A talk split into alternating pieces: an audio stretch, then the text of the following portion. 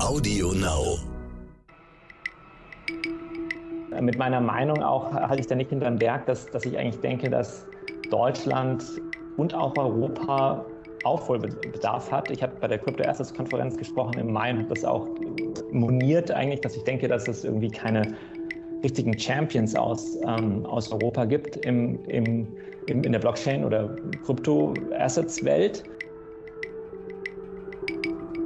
Crypto-Assets-Welt. Und es gibt auch sehr viele Leute übrigens, die ja in diese Richtung gehen. Also es gibt ja diese ganzen Bitcoin-Maximalisten ähm, und, und die wirklich leidenschaftlich religiös geradezu sagen, ah, Bitcoin ist die reine Lehre und alles andere sind sozusagen ist Häresie. Ja? Und da muss man natürlich aufpassen.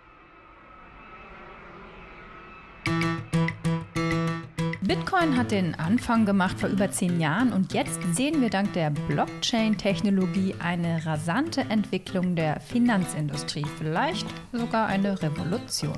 Ja, denn Geld ist programmierbar geworden, der Handel mit Wertpapieren verändert sich, weil auch die Wertpapiere selbst sich verändern.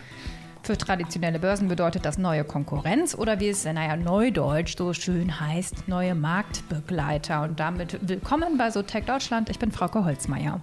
Und mein Name ist Andreas Laukatja. Und welche Bedeutung digitale Assets und damit vor allem Kryptowährungen für Anleger und Anleger haben, darüber sprechen wir heute mit Johannes Schmidt. Er ist Co-CEO von Bloxon. Hallo. Hallo, freue mich sehr, hier zu sein. Hallo, wir freuen uns auch. Ich stelle dich, wie es hier Tradition ist, einmal ganz kurz vor, bist äh, vier rumgekommen, studiert in München und Kalifornien. Dort hast du an der Uni einen Doktor der Philosophie gemacht. Auch sehr spannend, was, wie dir das bei deiner Arbeit hilft. Überhaupt eben, wie schon gesagt, viel Zeit im Ausland verbracht, vor allem in den USA. Dazu kurze Abstecher nach Chile und in die Türkei gehabt. Dann warst du sieben Jahre bei Kraken, das ist eine Kryptobörse. Und jetzt bist du eben der Co-CEO von Bloxon. Und jetzt direkt die Frage, wie, wie, wie kommt man denn den Bogen von Philosophie zu Fintech? Ja, ich glaube, das ist eine ganz gute Frage. Die wird mir natürlich häufiger gestellt, wenn die Leute auf meinen Lebenslauf schauen. Ähm, sagen wir mal so, ich war schon immer an wirtschaftlichen Fragen interessiert. Ähm, und dann ist man dann immer so der Exot mit einem geisteswissenschaftlichen Abschluss. Aber ich hatte sozusagen auch eine Leidenschaft für einfach die großen Fragen der Menschheit, sagen wir es einfach mal so, und habe deswegen angefangen, Philosophie zu studieren, als ich noch äh, sehr jung war. Und dann habe ich irgendwie nicht mehr aufhören können, habe ich mehr weiter studiert und dann habe ich das den Doktor gemacht und ähm, weil es mir einfach sehr viel Spaß gemacht hatte. Und dann war irgendwie so die Frage, okay, jetzt habe ich einen schönen Doktor in Philosophie, natürlich nicht erst dann, ne? aber da hat man sich so überlegt, was mache ich jetzt, aber wie kann ich jetzt einen Impact haben mit diesem, mit diesem Doktortitel? Und es war recht schnell klar für mich, dass ich sozusagen der akademische Betrieb mit sozusagen einer Professur, dass das nicht eigentlich mein, mein, mein, meine Idee von Lebensglück, mein Lebensentwurf sein würde. Und ähm, das war einfach ein wahnsinniger Zufall, dass gerade zu dem Zeitpunkt, als ich sozusagen mich aus dieser akademischen Welt verabschieden wollte, dass dann ich, ich zum ersten Mal von Bitcoin gehört hatte. Ähm, das war dann tatsächlich ähm, vor ein bisschen was über acht Jahren. Und ähm, durch einen Freund, der auch übrigens Philosoph war, der ähm, als Hobby sozusagen in seinem, in seinem Keller Bitcoin geschürft hat, habe ich dann äh, sozusagen erfahren, was Bitcoin ist und fand das total spannend, auch total strange. Also wenn man das erstmal hört, denkt man sich so, was, ich verstehe es nicht und wieso schürfst du Bitcoin und was, was soll das überhaupt? Und das hat dann so ein paar Monate gebraucht, bis das bei mir so gedanklich dann alles gepasst hat und bis ich mir wirklich was darunter vorstellen konnte. Habe dann viel dazu gelesen. Als Philosoph liest man sowieso den ganzen Tag nur irgendwelche Sachen. ähm, und dann habe ich tatsächlich auch, dann hat er gesagt, hat er mich ähm, mit dem CEO von ähm, äh, äh, Kraken bekannt gemacht. Und der hat damals händeringend, also nicht nur, nicht nur Kraken, sondern ganz viele dieser dieser Krypto-Startups in 2013 haben händeringend Leute gesucht, weil es gab ja auch so damals auch schon sehr viel Volatilität und dann gab es halt diesen riesen, diesen riesen Run mhm. auf, auf Bitcoin Ende 2013. Und die hatten irgendwie, ich weiß nicht, die hatten irgendwie 30.000 unbeantwortete E-Mails und so in ihrem Postfach. Und dann habe ich da angefangen bei Kraken. Erstmal habe ich alles Mögliche gemacht, halt sozusagen wie so ein Firefighter, also Feuerwehrmann, erstmal die Feuer gelöscht und dann war ich auch so der deutschsprachige Ansprechpartner, weil ich der einzige bei Kraken war, der Deutsch sprach. Und wir hatten ja auch eine deutsche Partnerbank und so kam dann eins zum anderen. Dann habe ich dann bei Kraken verschiedene andere Dinge äh, gemacht. Und ähm, genau, und dann bin ich schließlich äh, eine sehr interessante Karriere bei Kraken gehabt, sehr viel Wachstum von zwölf Leuten 2013 bis über 1000 Leute 2021 äh, habe ich mich entschieden, jetzt ist doch mal, wäre es schön noch was anderes. Also sehr, sehr viel Kraken, ne? sehr viele verschiedene Entwicklungsstadien bei Kraken und kam dann zur Bloxon. Ähm, Anfang 2021, mhm. wo es mhm. wieder ein kleines Startup ist, wo man wieder sozusagen diese Reise nochmal quasi von vorne ähm, unternehmen kann. So, jetzt haben wir alles erzählt. Nee. ähm, ja, ähm, aber hast du denn jetzt selbst auch, wann hast du den ersten Bitcoin-Anteile gekauft oder vielleicht sogar ganze Bitcoins damals schon oder hast du kein Geld gehabt äh, als Einsteiger und konntest dir das nicht leisten? Ja, also ich habe immer wieder zwischenzeitlich investiert. Das ist ja, wäre ja, also ich bin nicht so jemand, der sagt, ich fand es irgendwie spannend, aber habe irgendwie, war, es war mir zu riskant als Investment. Es gibt ja doch einige Leute mittlerweile, die, sage ich mal, ähm, die Branche seit einigen Jahren begleiten und erstaunlicherweise nie selbst investiert haben. Es gibt natürlich auch Journalisten, die dann sagen, das gehört einfach zu, zu unserem Berufsethos dazu, nicht selbst irgendwie, wir, wir, ne, wir, wir, wir machen Reportagen über Bitcoin seit sieben Jahren, aber wir kaufen, also selbst investieren kommt nicht in Frage. Äh, natürlich, so habe ich das nicht gesehen. Ne? Da gibt es ja nicht unbedingt einen Interessenskonflikt. Und ja, äh, ich rede jetzt nicht unbedingt über mein äh, privates Bitcoin-Vermögen so, so oft, aber natürlich habe ich immer schon ähm, von Anfang an ein bisschen was investiert.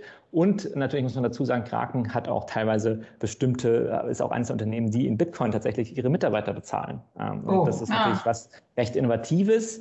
Das ist nicht das einzige Unternehmen weltweit, aber das ist zumindest eine, äh, war eines der ersten. Ja. Also wenn es runtergeht, arbeite ich weniger und wenn der Bitcoin-Kurs hoch ist, arbeite ich ein bisschen mehr.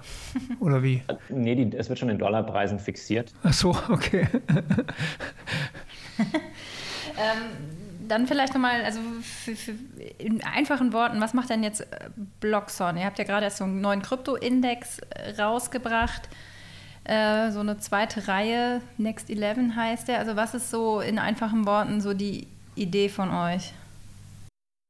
Genau, also in einfachen Worten, also die, die, die Idee von uns ist es, Unternehmen äh, also ausschließlich Unternehmen, nur B2B-Services bieten wir an, Unternehmen zu helfen bei diesem spannenden Übertritt in die, in die neue Welt der Blockchain-Technologie. Und für diese Unternehmen konkret einen Mehrwert zu schaffen, das ist uns ganz wichtig, durch die Anwendung von Blockchain-Technologie. Also wir wollen nicht einfach nur Unternehmen irgendwie äh, irgendwelche Referate halten darüber, wie cool doch äh, Blockchain-Technologie ist und dann ist es nicht klar, was, wie sich das für sie lohnt, sondern es geht darum, einen Mehrwert zu schaffen. Und da gibt es halt innerhalb dieser größeren Vision, gibt es dann verschiedene sozusagen ähm, Standbeine und ähm, äh, Produkte, an denen wir arbeiten. Und eins ist jetzt schon im Einsatz und das ist halt einfach eine Tokenisierungsengine, also sozusagen einfach ein, ähm, ähm das ist einfach ein Produkt, was darin besteht, dass man sagt, Wertpapiere, ihr hattet es schon erwähnt, können ja seit neuestem, seit genau genommen seit 2021 in Deutschland jetzt auch rein digital äh, existieren und auch nur auf der Blockchain begeben werden, ohne irgendeine physische Urkunde. Und da sozusagen bei dieser, da jetzt diese Rechtssicherheit besteht, gibt es auch viele Unternehmen, die sagen, wir möchten gerne ein Wertpapier rausgeben und wir würden das gerne versuchen, auf der Blockchain zu machen. Wir haben keinerlei Erfahrung, wie sowas geht. Wir brauchen jemanden, der uns sozusagen durch den Prozess begleitet. Nicht nur Consulting, sondern auch die technischen Lösungen zu einzurichten. Und das, das sind wir, die das machen. Also äh, vielleicht für Zuhörer, die nicht so mit den mit Börsengeschichten so gewappnet sind, ähm, man kann ja theoretisch an der Börse gehen, Aktien ausgeben und Geld dafür bekommen von Anlegern. Und das ist jetzt die digitale, rein digitale Variante ich mache es über Kryptowährung, also Kryptotokens, äh, begebe die und kriege dafür Geld, kann investieren und so weiter. Richtig. Also ähm, es sind jetzt, wenn man jetzt gewisse Feinheiten, die vielleicht auch nicht so wichtig sind für das äh, große, äh, für das Verständnis äh, beachten wollte, würde man sagen, es sind jetzt momentan noch nicht Aktien, das kommt später. Ja. Hat der Gesetzgeber vorerst noch zurückgehalten. Die Stimmrechte sozusagen gibt es noch nicht, ja, genau. Sind Anleihen, was ja mhm. auch schon äh, gleiche Idee. Ein Unternehmen möchte sich finanzieren, ein Unternehmen möchte expandieren und braucht frisches Kapital. Also es ist irgendwie, es geht um den Zugang zum Kapitalmarkt für Unternehmen, gerne auch kleinere Unternehmen, die vielleicht vorher sich noch über sowas gar nicht Gedanken gemacht ha hatten, weil es einfach zu teuer war und zu aufwendig, die ganzen rechtlichen Fragen, die geklärt werden müssen. Da ist die Hoffnung sozusagen, dass sowas sich jetzt verbilligt mit der Blockchain und einfach einfacher wird und mit vor allem auch, wie gesagt, mit dieser Rechtssicherheit jetzt durch den Gesetzgeber und dass halt auch kleine Unternehmen an sowas leicht teilnehmen können über die mhm. Blockchain. Mhm. Und welche Rolle spielt denn jetzt der Krypto-Index bei euch? Also Next 11 heißt er ja, ähm, der jetzt vor ein paar Tagen rausgekommen ist, hochrisikoreich, also Werte aus der zweiten Reihe sozusagen. Für wen ist das äh, und Also übersetzt ist das der MDAX der Kryptowährung? Oder der das ist, gar, das ist gar nicht so schlecht, aber der MDAX natürlich, da kann man jetzt über Risiko streiten, über die Risikobewertung. Ja, okay. Ja, also teilweise sind das Projekte, die noch nicht lange live sind, wir, wo wir einfach viel Potenzial sehen und die, von denen wir sagen, wir halten sie für sehr spannend und vielversprechend, aber wirklich mit Vorsicht zu genießen. Aber mhm. um, die, um die Frage äh, zu beantworten, äh, was der, wie der Index jetzt da zusammen passt. Ich habe jetzt viel von Tokenisierung erzählt. Es gibt also tatsächlich nochmal so eine andere, ähm, eine andere Einheit bei der Blockchain. Das ist ein kleines Team, aber es gibt schon sozusagen schon so Einheiten, funktionale Einheiten. Und eins ist ein, ein, Asset Management Team, was wir aufbauen wollen, eine Asset Management Funktion. So, und das stehen wir noch am Anfang. Der Index ist sozusagen das, das, das erste Produkt in dieser, in dieser Sparte. Und da ist sozusagen, sind die Ansprechpartner wieder auch Unternehmen natürlich. Und vielleicht ist die Idee, dass irgendwie ein Fondsmanager mal in ein, zwei Jahren oder vielleicht auch in einem halben Jahr, also je früher, desto besser natürlich für uns, sagt, okay, ich möchte jetzt mal tatsächlich in meinen Fonds, äh, weiß ich nicht, 20 Prozent geht ja jetzt gesetzlich auch wieder, ähm, Kryptos ähm, äh, ähm, sozusagen reinkaufen und allokieren. Und dann ist sozusagen, wäre dieser Index ein mögliches, ein mögliches Produkt, was dieser Fondsmanager nachfragen würde, mhm. oder die Fondsmanagerin, und ähm, würde zu uns kommen und wir würden ihr dann sozusagen dieses Produkt an die Hand geben. Gerne auch natürlich, da gibt es dann immer Dinge, die dann noch äh, weiterentwickelt werden müssen. Vielleicht haben wir bis dahin noch einen weiteren Index. Ne? Also es soll ja nicht nur vielleicht, es soll nicht nur einer sein, sondern gerne auch mehrere. Das, wir betrachten das sozusagen als sozusagen den Anfangspunkt einer wiederum einer Reise. Und ähm, da gibt es jetzt noch viel, äh, viel, äh, viele spannende Themen, viele mögliche Indexprodukte. Und natürlich auch noch, die Nachfrage muss auch erst noch reifen. Denn noch gibt es einfach nicht, ganz ehrlich, nicht so viele institutionelle Anleger, die sagen, hey, gib mir, ich möchte unbedingt Bitcoin, ich möchte unbedingt Ether oder ich möchte unbedingt eine von diesen eher riskanteren ähm, Assets der Vermögensgegenstände der zweiten Reihe in meinen Fonds aufnehmen. Ne? Das ist noch mhm. zu kurz. Ähm, ich würde noch mal kurz, können wir nach, nachher noch darüber vielleicht weiter philosophieren. Ähm, ich würde mal philosophieren über die Frage, du bekamst ja von Kraken und jetzt in diese Richtung. Also muss man sich in der, in der Szene, sage ich mal, Kryptowährung, Blockchain irgendwie entscheiden zwischen dem, ich arbeite jetzt weiter auf dem Gebiet der Kryptowährung, der Börsen, der, der ganzen Kryptoassets sozusagen, oder ich beschäftige mich eher mit der Blockchain und mache da lieber weiter. Ist das, kann man das immer miteinander verknüpfen oder ist inzwischen gehen die beiden Wege schon so auseinander? Ne? Man ist entweder Kryptowährungsanhänger und macht da ein Business oder man ist Blockchain. Experte und bietet da äh, Service und Produkte an. Also ist das eine Entscheidung? Das ist eigentlich echt eine sehr gute Frage, die mir so noch nicht gestellt wurde, aber ich denke, das könnte, noch ist das nicht der Fall. Ja, und äh, ich sage auch gleich gerne, wie es bei mir war, aber mhm. ich könnte mir vorstellen, dass natürlich die ganze Branche wächst ja, und dass sich immer mehr die einzelnen Dienstleistungen ausdifferenzieren und dass es irgendwann einfach sozusagen Blockchain so riesig ist, dass man gar nicht über sozusagen den monetären Aspekt gar nicht mehr nachdenken muss und man einfach nur irgendwelche Blockchain-Anwendungen baut und man sozusagen Entwickler sein kann auf der Blockchain und irgendwas, irgendwelche Lösungen äh, fabriziert und sozusagen die, die Bewertung von ich weiß es nicht, von irgendeinem Token wie äh, Polygon kann einem wirklich egal sein. Ähm, das sehe ich heute noch nicht so. Als ich sozusagen die Gespräche hatte mit, mit Bloxon und mit den Vorständen, den damaligen und den Aufsichtsrat, da war immer klar, dass Bloxon beides, also die Kompetenz auch in beiden äh, Bereichen abdeckt und dass es auch wichtig ist für das Unternehmen und für die Vision und die Mission des Unternehmens, dass also die Kryptowerte nicht hinten äh, runterfallen, weil wir auch sozusagen auch im Gesellschafterkreis gab sehr, sehr viel Interesse an Kryptowerten, also Kryptowerten, Kryptowährungen und ja auch, das haben wir jetzt noch nicht, eine unserer sozusagen drei Standbeine. Eines war das sozusagen das, das Indexprodukt, das andere waren diese Tokenisierungslösung und das dritte ist sozusagen auch diese Idee, dass man für vermögende Anleger die, eine, eine, ein Produkt hat, wo sie direkt in Krypto investieren können, also Kryptowerte, Kryptowährungen ohne sich viel Gedanken zu machen, äh, Gedanken machen zu müssen, wie jetzt genau das funktioniert, ne? wo sie jetzt ein Wallet eröffnen müssen, wie sie das genau, diese, die, die privaten Schlüssel verwahren. Ne? Das sagen auch der, der Anleger über 60. Es gibt ja tatsächlich einige davon, die sagen, hey, ich möchte gerne einsteigen, aber gar nicht wissen, wie. Und das halt auch auf, auf ähm, Coinbase oder auf Bitpanda oder so weiter immer noch es ist recht viel, viel benutzerfreundlicher als vor fünf, sechs Jahren, aber immer noch nicht so trivial ist, die dann sagen, hey, Vermögensverwalter, kannst du nicht mal in mein Portfolio zwei, drei, ein Prozent Krypto beimischen? Ja, mhm. Ich finde einfach spannend, auch so diversifizieren ist, ist für mich wichtig. Ne? Es ist ja nicht korreliert mit vielen anderen, ähm, mit Aktien zum Beispiel oder Anleihen. Und ähm, daher sozusagen dafür ein Produkt zu schaffen. Und das, äh, um zur Frage zurückzukommen, das war immer auch schon ein Versprechen, als ich die Stelle angefangen habe als Vorstand, ähm, dass das auch ein Thema sein wird. Und das hat mich natürlich auch fasziniert und interessiert, weil ich persönlich einen starken, wie du, wie du sagst, einen starken mhm. Background habe in den Kryptowährungen. Ja. Mhm. Ähm, was ist denn für dich im Moment so das, der spannendste Trend in der Kryptoszene? Ist das so NFT oder so Non-Fungible Tokens oder ist das schon wieder kalter Kaffee?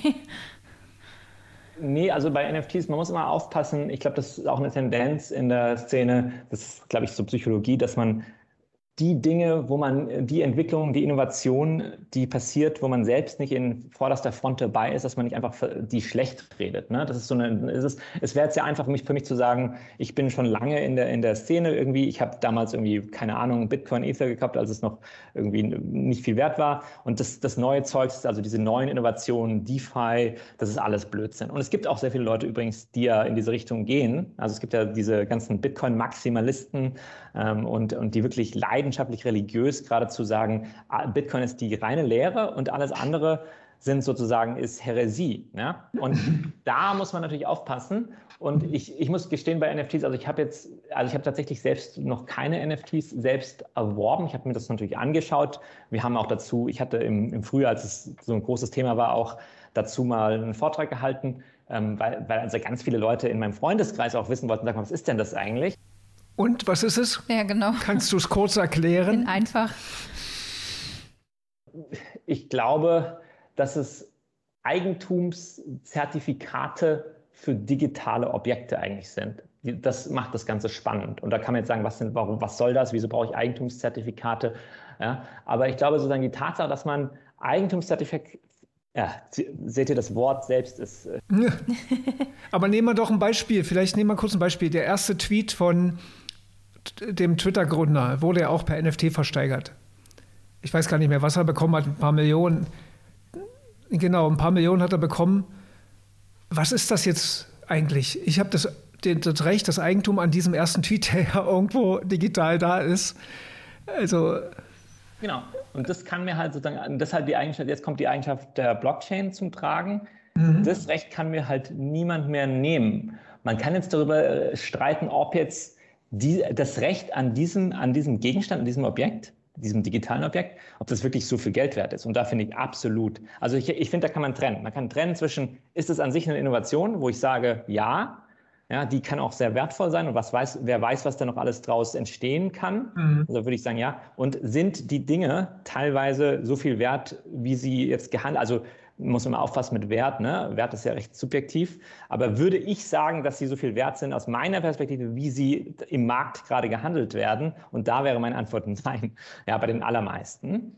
Ähm, und das muss man, glaube ich, so ein bisschen trennen.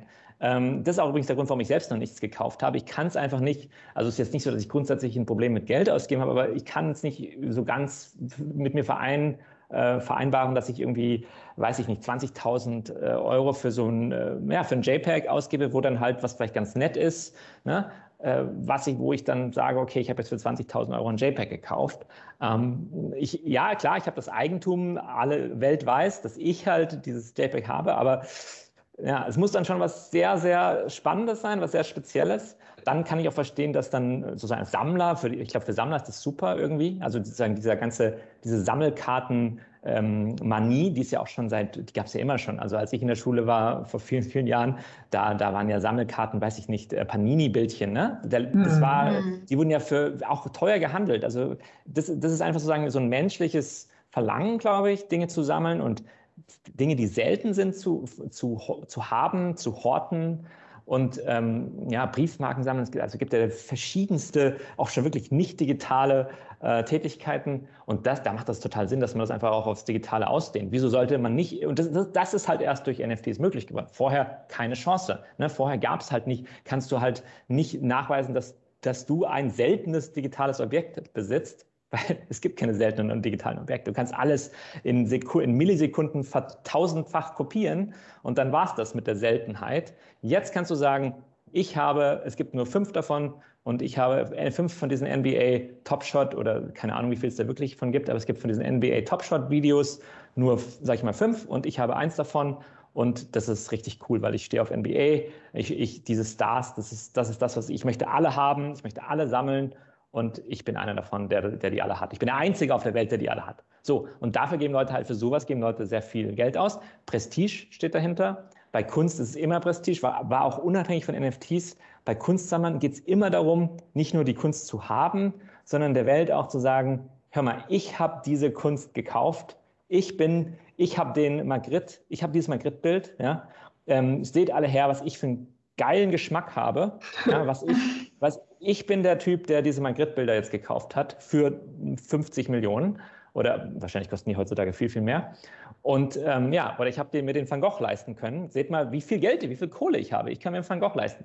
Also da geht es wirklich, glaube ich, im Kunstmarkt immer schon sehr um, um dieses Prestige, was daraus erwächst, dass man dass man etwas hat, was andere nicht haben und dass man es allen mitteilt, dass man diesen Status, ne, ich glaube, das ist einfach sehr wichdig. Und das haben wir auch in der, in der NFT-Szene. Aber ist das dann so ein, so ein, typischer Prozess, den man dann jetzt beobachten kann, dass das dann anfängt mit so Kunstgeschichten, äh, wo man sagen kann, kann man machen, kann man auch sehr gut lassen, weil äh, sehr teuer und muss jeder selber wissen, wenn er das Geld hat. Und wird das dann irgendwann übertragen in Dinge, wo es wirklich Sinn, also ne, Sinn macht im Sinne von, ich glaube, du weißt, was ich meine, ne? Also jeder kann ja machen, was er will mit seinem Geld.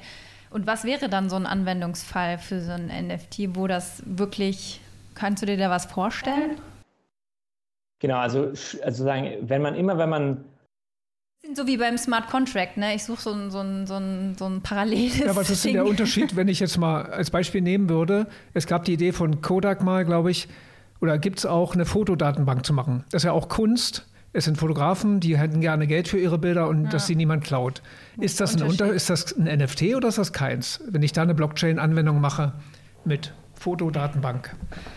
Na, das, ah, das, ich glaube, sowas in analog ist nicht, vielleicht nicht diese Kodak-Idee eins zu eins, aber so, so, sowas gibt es jetzt schon halt, es gibt diese Plattformen wie OpenSea, mhm. Und ich glaube, dass Künstler, also die Künstler, die jetzt sozusagen umsatteln, umschwenken auf so digitale Kunst oder die immer schon digitale Dinge produziert haben, die auch schon, also die schon annehmen und, und da schon arbeiten, also auf diesen Plattformen und damit auch wirklich ihre Kunst finanzieren können, ihre künstlerische Tätigkeit finanzieren können. Ich meine, Beeple ist jetzt vielleicht so eine Ausnahmeerscheinung, aber Beeple hat mhm. ja einfach das sehr schlau gemacht und ist jetzt irgendwie Multimillionär. Und der macht ja gute Kunst. Also da ist jetzt zum Beispiel so ein Punkt, wo ich sage, die Bilder von Beeple, die, die also vielleicht für die Zuhörerinnen, die, also Beeple ist halt dieser Künstler, der für er hat echt coole Bilder gemacht, fand ich. Also echt ja. coole Bilder. Ja, genau. Und der, der kann was, ja. Und der, aber der hat halt einfach gesagt, ich sehe da eine, eine, eine, Möglichkeit, eine Chance. Und ähm, ja, und ich, ich schwenke jetzt voll darauf, auf diese digitale Kunst und, und auf NFTs speziell. So, und da gibt es viele Künstler, die im, im Windschatten von Bibel das gemacht haben. Ähm, und das, also Künstler, für Künstler ist das super. Die sind nicht mehr so mhm. abhängig. Ich kenne das, kenn das jetzt nicht so gut, diesen Kunstmarkt, aber die sind nicht mehr so abhängig von den Galeristen. Ne? Vorher war es, glaube ich, immer so, dass man sehr stark schon davon abhängig ist, hat man eine Galeristin, die einen vertritt, ja, und, und so weiter, glaube ich, schwierige Beziehungen, Agenten und so weiter, also immer diese Mittelsmänner das, oder Mittelsfrauen, mhm. was ja oft ein bisschen so die Thema bei Blockchain, äh, bei Blockchain-Innovationen ist. Ne? Es geht immer irgendwie darum, dass man irgendwelche Intermediäre ausschaltet. So, ähm, aber die, ich glaube, die Frage, die noch im Raum stand, ist, kann das auch für Dinge, die nicht irgendwie Kunst sind, die nicht irgendwie Basketball-Abziehbildchen sind, spannend sein? Und ich glaube, da kann es auf jeden Fall spannend sein, bei allen Dingen, die, ähm, wo sozusagen, wo wir Eigentum aufstückeln wollen oder aufteilen wollen, ne? wo wir Eigentumsrechte an, einer groß, an einem großen Ganzen unterteilen wollen in kleinere Einheiten und das irgendwie nachvollziehbar, objektiv machen können und dieses, diese Eigentumsrechte verwalten, also an einem großen Ganzen da ist sowas auf jeden Fall spannend. Jetzt muss man natürlich uns überlegen, was genau sind diese Anwendungsfälle. Ne? Ich, mhm. es, gibt ja jetzt, es gibt ja irgendwie dann die Idee, dass man irgendwie, sag ich mal, eine Immobilie ähm, in, in viele kleine Teile aufteilt. Ja, okay, ja, kann, kann interessant sein. Da muss ich ehrlich sagen, persönlich bin ich noch nicht so hundertprozentig in diesem Immobiliencase dahinter. Ähm, dann gibt es natürlich die, die überlegen, dass es vielleicht irgendwie andere Dinge gibt, die, die sehr, sehr wertvoll sind, wo, wo, wo, wo wirklich viele Leute ein, ähm, einen, einen, kleinen Anteil haben wollen. Also ich weiß es nicht. Also es gibt ja auch jetzt irgendwie, dass man sagt, Weinflaschen, ähm, äh, Vintage Cars, also Oldtimer, äh, Dinge, die schön sind, ne, die einen ästhetischen Wert haben, die man sich allein nicht leisten kann, dass man sagt, okay, man teilt es in 20, 25.000 Einheiten ein und man hat halt eine Einheit und die kann einem nicht genommen werden. Ne?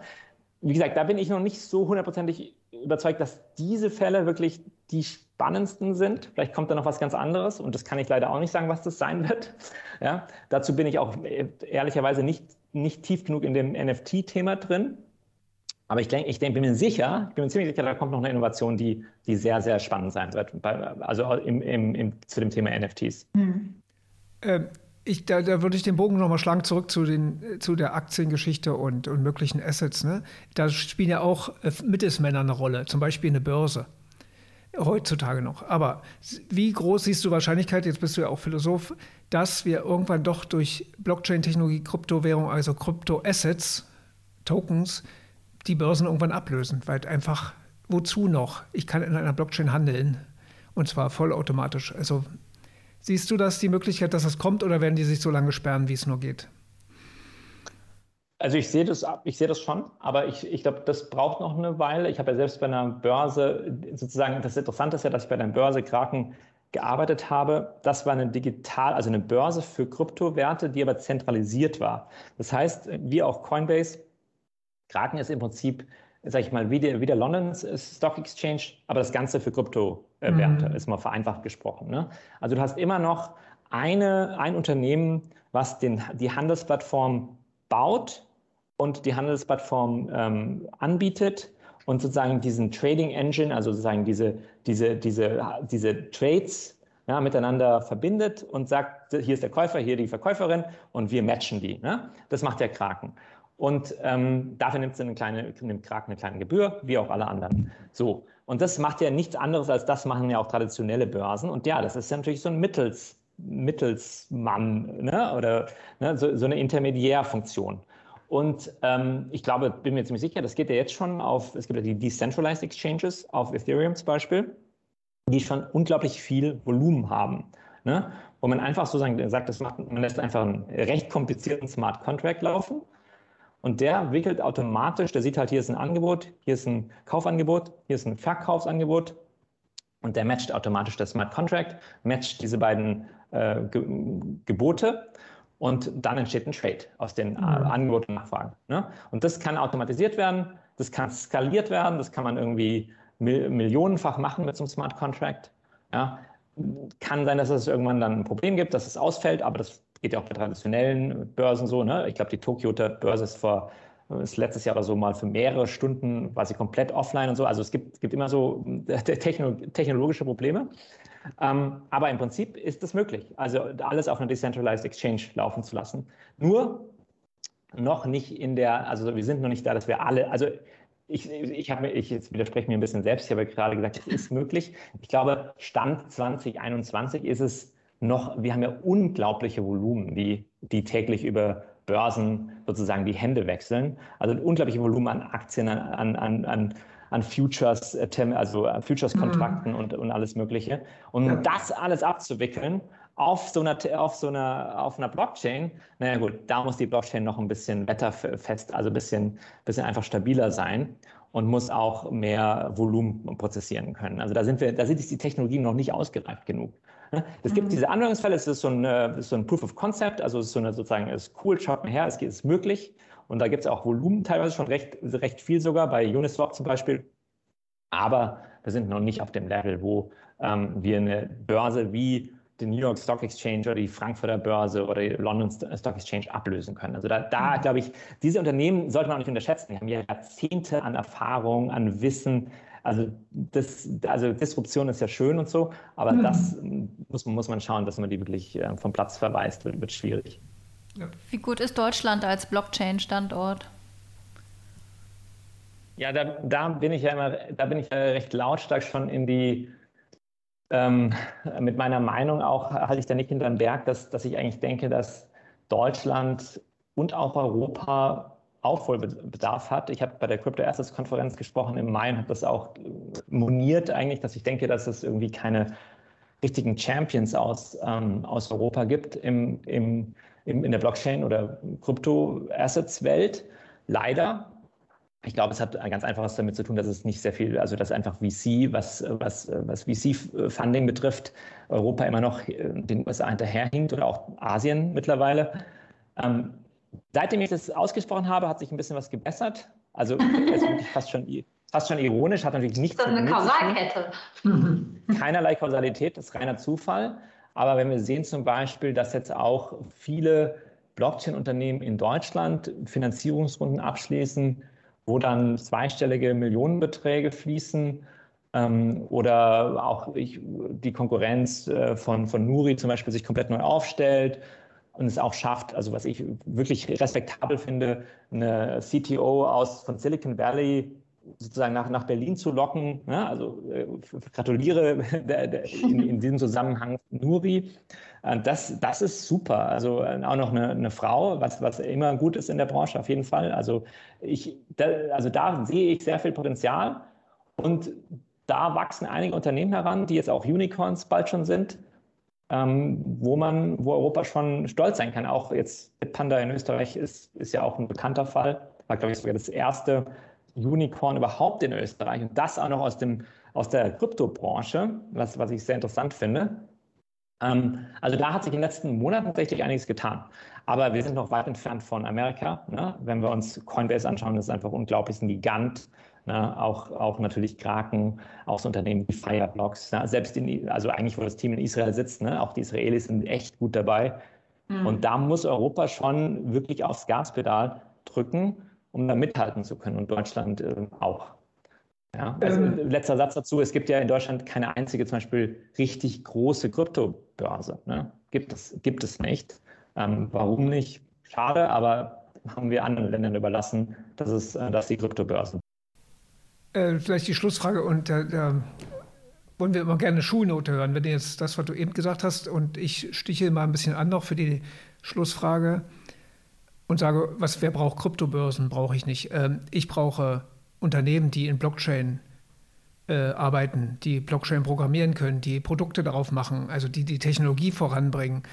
Und ich behaupte, dass der deutsche Standort in Sachen Grundlagen der Blockchain- und Kryptotechnologie, dass die auch die gesetzlichen Voraussetzungen, dass sie in keinem Land, in fast keinem Land der Welt so gegeben sind wie hier. Was hier erlaubt wurde, bisher von der BaFin auch, das weißt du wahrscheinlich am besten, ist schon relativ einzigartig. Ne? Was in Deutschland möglich ist an Tokenisierung und so weiter, das sucht eines, seines, seinesgleichen. Und ähm, vielleicht mit diesem Aspekt und deinem vorhergehenden, was würdest du für eine Note geben jetzt Deutschland in Sachen, also Blockchain-Technologie auch, nicht nur Kryptobörsen, sondern auch Blockchain-Technologie?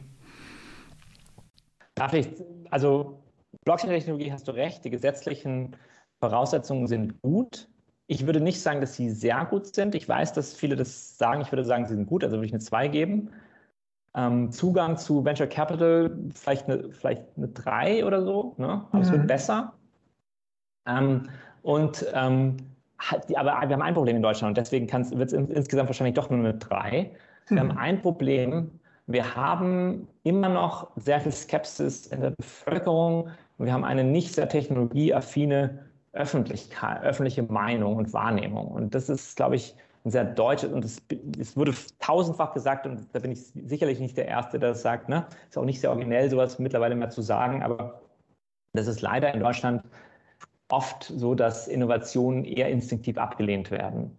Ne? Und ähm, das habe ich über die, ich habe das wirklich immer wieder gespürt über die Jahre hinweg, wenn ich über die Themen rede, dass mir Ablehnung entgegenschlägt und auch Blockchain, also auch beim Thema Blockchain gibt es, äh, es ging ein Aufschrei durch, über Twitter, als es da laut darüber nachgedacht wurde, dass man einen Impfnachweis auf einer Blockchain installiert im Frühjahr 2021. Mhm. Wurde lautstark protestiert, dass ein Blockchain ja absolute, ähm, absoluter Mist ist und dass es einfach nur so, sowas ja eigentlich gar nicht, also unvernünftig wäre, über sowas überhaupt nachzudenken. Also nur so viel zu diesem Thema. Also die Skepsis ist schon sehr tief in diesem Land und deswegen würde ich insgesamt eine 3. Okay, dann ist ja gut.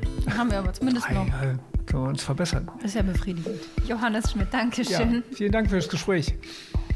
Danke euch beiden. Spaß gemacht. Danke.